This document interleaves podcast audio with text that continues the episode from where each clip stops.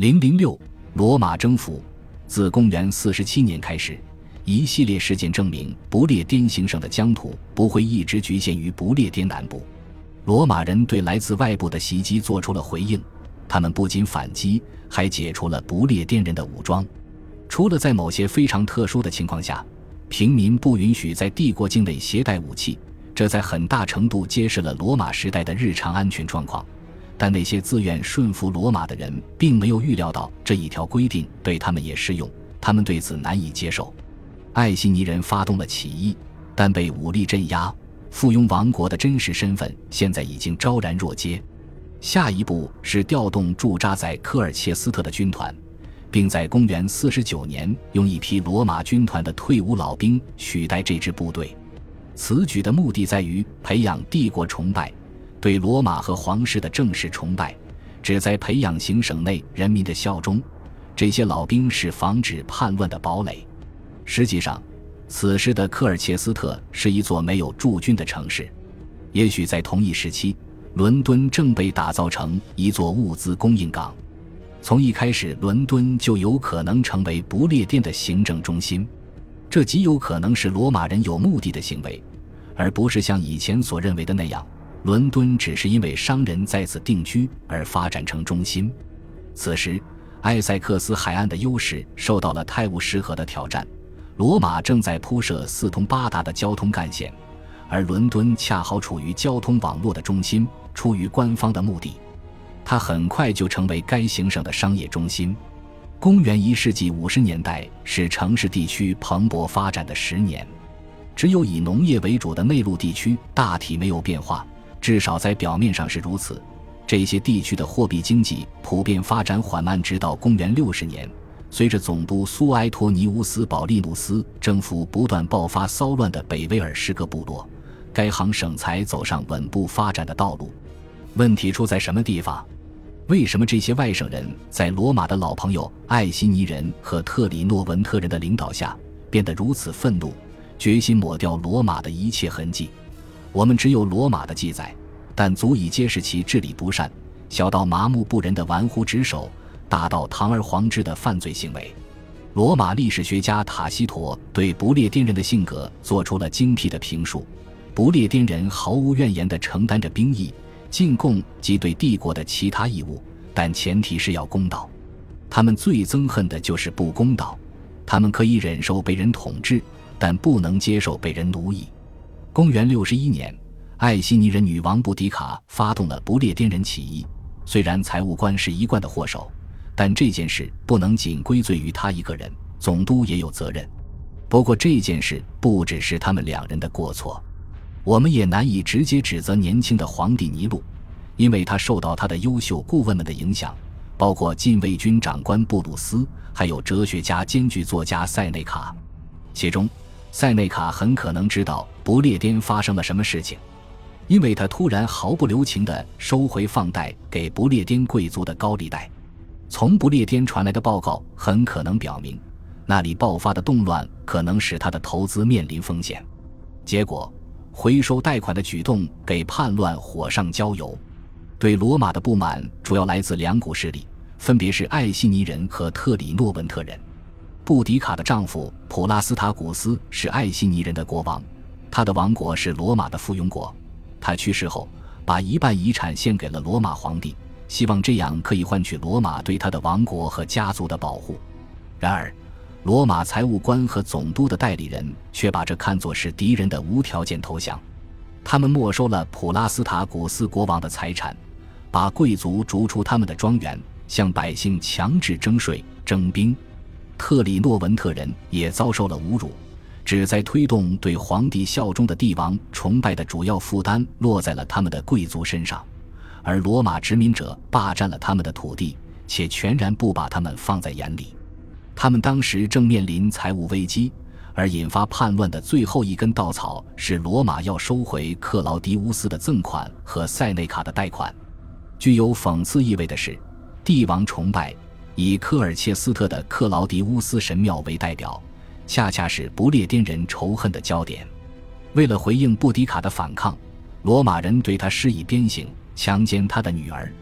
布迪卡号召自己的部落和他的邻居特里诺文特人，并联合其他城市横扫了不列颠南部，焚烧了科尔切斯特、伦敦和维鲁拉米恩，折磨他抓获的每一个罗马人或罗马的同情者，给驻扎在这一地区的小古罗马部队造成了毁灭性的打击。总督差一点丢掉了整个行省，最后他还是镇压了叛乱，抓获了布迪卡。并对不列颠施以极端惩罚。有一段时间，不列颠行省似乎要毁在罗马自己手里了。事实上，尼禄曾一度倾向于完全放弃不列颠。最后，有两个因素拯救了这个行省：新任命的具有高卢血统的杰出省级财务官朱利叶斯·克拉西奇亚努斯来到了不列颠；另外，罗马召回了那位作恶的总督保利努斯。平息布迪卡叛乱后的十年里，不列颠开始复苏，但进展缓慢。有证据表明，在尼禄任命的最后一任总督执政期间，复苏进程开始加速。但在公元69年，罗马内战爆发，将领们重新开始争夺霸权。然而，战争的结果是诞生了一个强有力的新政府——弗拉维王朝。对于不列颠来说，这意味着行省的复兴和罗马力量的膨胀，正如塔西佗所说：“现在将领中英雄辈出，兵强马壮，我们的敌人将灰飞烟灭。”虽然内战分散了罗马的注意力，但布里甘特人内部爆发了新一轮的纷争，使卡蒂曼度女王失去了自己的王国，这样又把罗马军队卷入进来，不列颠北部从此不再平静。罗马扶植附庸王国的旧政策已经被布迪卡和以前的布里甘特人的叛乱所动摇，因此这项政策最终被摒弃。几年之后，甚至连国王科基杜努斯也被辞退了，住进非石本的豪华别墅里养老。到公元八十三或八十四年，连续几任卓越的总督已经把罗马的军队推进到苏格兰最北部，并驻扎在高地边缘。同时对当地社会进行罗马化。塔西佗在描述他的岳父阿格里克拉的功绩时，所使用的语言可以反映出弗拉维王朝的总体特征。为了鼓励一群居住在分散定居点的好斗的居民过上和平宁静的生活，享受这种生活方式给他们带来的娱乐，阿格里克拉私下里敦促并公开地帮助他们建造庙宇、环绕公共建筑的公共广场及私人住宅。他表扬那些积极的响应者，痛批落伍者，这样人们会为了赢得公众的认可而竞相努力，强制手段就显得多余了。此外，他还让上层不列颠人的子女接受教育，学习文明的技艺。他公开声称，无论高卢人接受多好的培养，其禀赋都不如不列颠人。结果是。那些曾经对拉丁语退避三舍的人，现在为能说一口流利的拉丁语、能用拉丁语辩论而努力。罗马人的服装也开始流行起来，穿脱夹袍的人随处可见。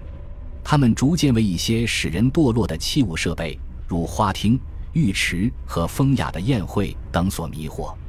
懵懂无知的不列颠人把这一切称为文明，但实际上这是他们被奴役的一种方式。在某种程度上。弗拉维王朝下的这种城市化并不算成功。公元一百二十二年，哈德良皇帝巡幸不列颠，才促进了城市化的稳固发展。哈德良到来后，原有的建设计划被重新启动或被取代，大规模的新工程开始动工。但是，从更长远的角度来看，从公元七十年到公元两世纪六十年代，不列颠才被真正罗马化。并体现出与帝国融为一体的持久特征，使不列颠融入罗马体系的核心因素在于，罗马将日常行政管理权或多或少地下放到取代附庸王国的当地贵族阶层。赢得当地贵族的心是这项政策的关键。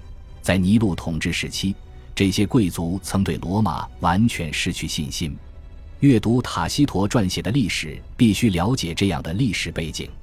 根据考古证据，我们可以发现，在公元一世纪末及公元两世纪初和中叶，罗马时期不列颠的城镇得到了充分发展。城市的行政中心设有各种市民活动中心，能提供集市、法庭、市民办事处和市议会的广场和大殿、公共浴池。在罗马时代，这里是城市居民放松和社交活动的中心，供水系统、纪念帝国重要人物和当地名人的公共纪念碑，有时候还有剧院或圆形剧场。这些考古证据非常重要，因为在帝国里，出资修建这些便民设施的人通常是地方知名人士。而不是国家或皇帝。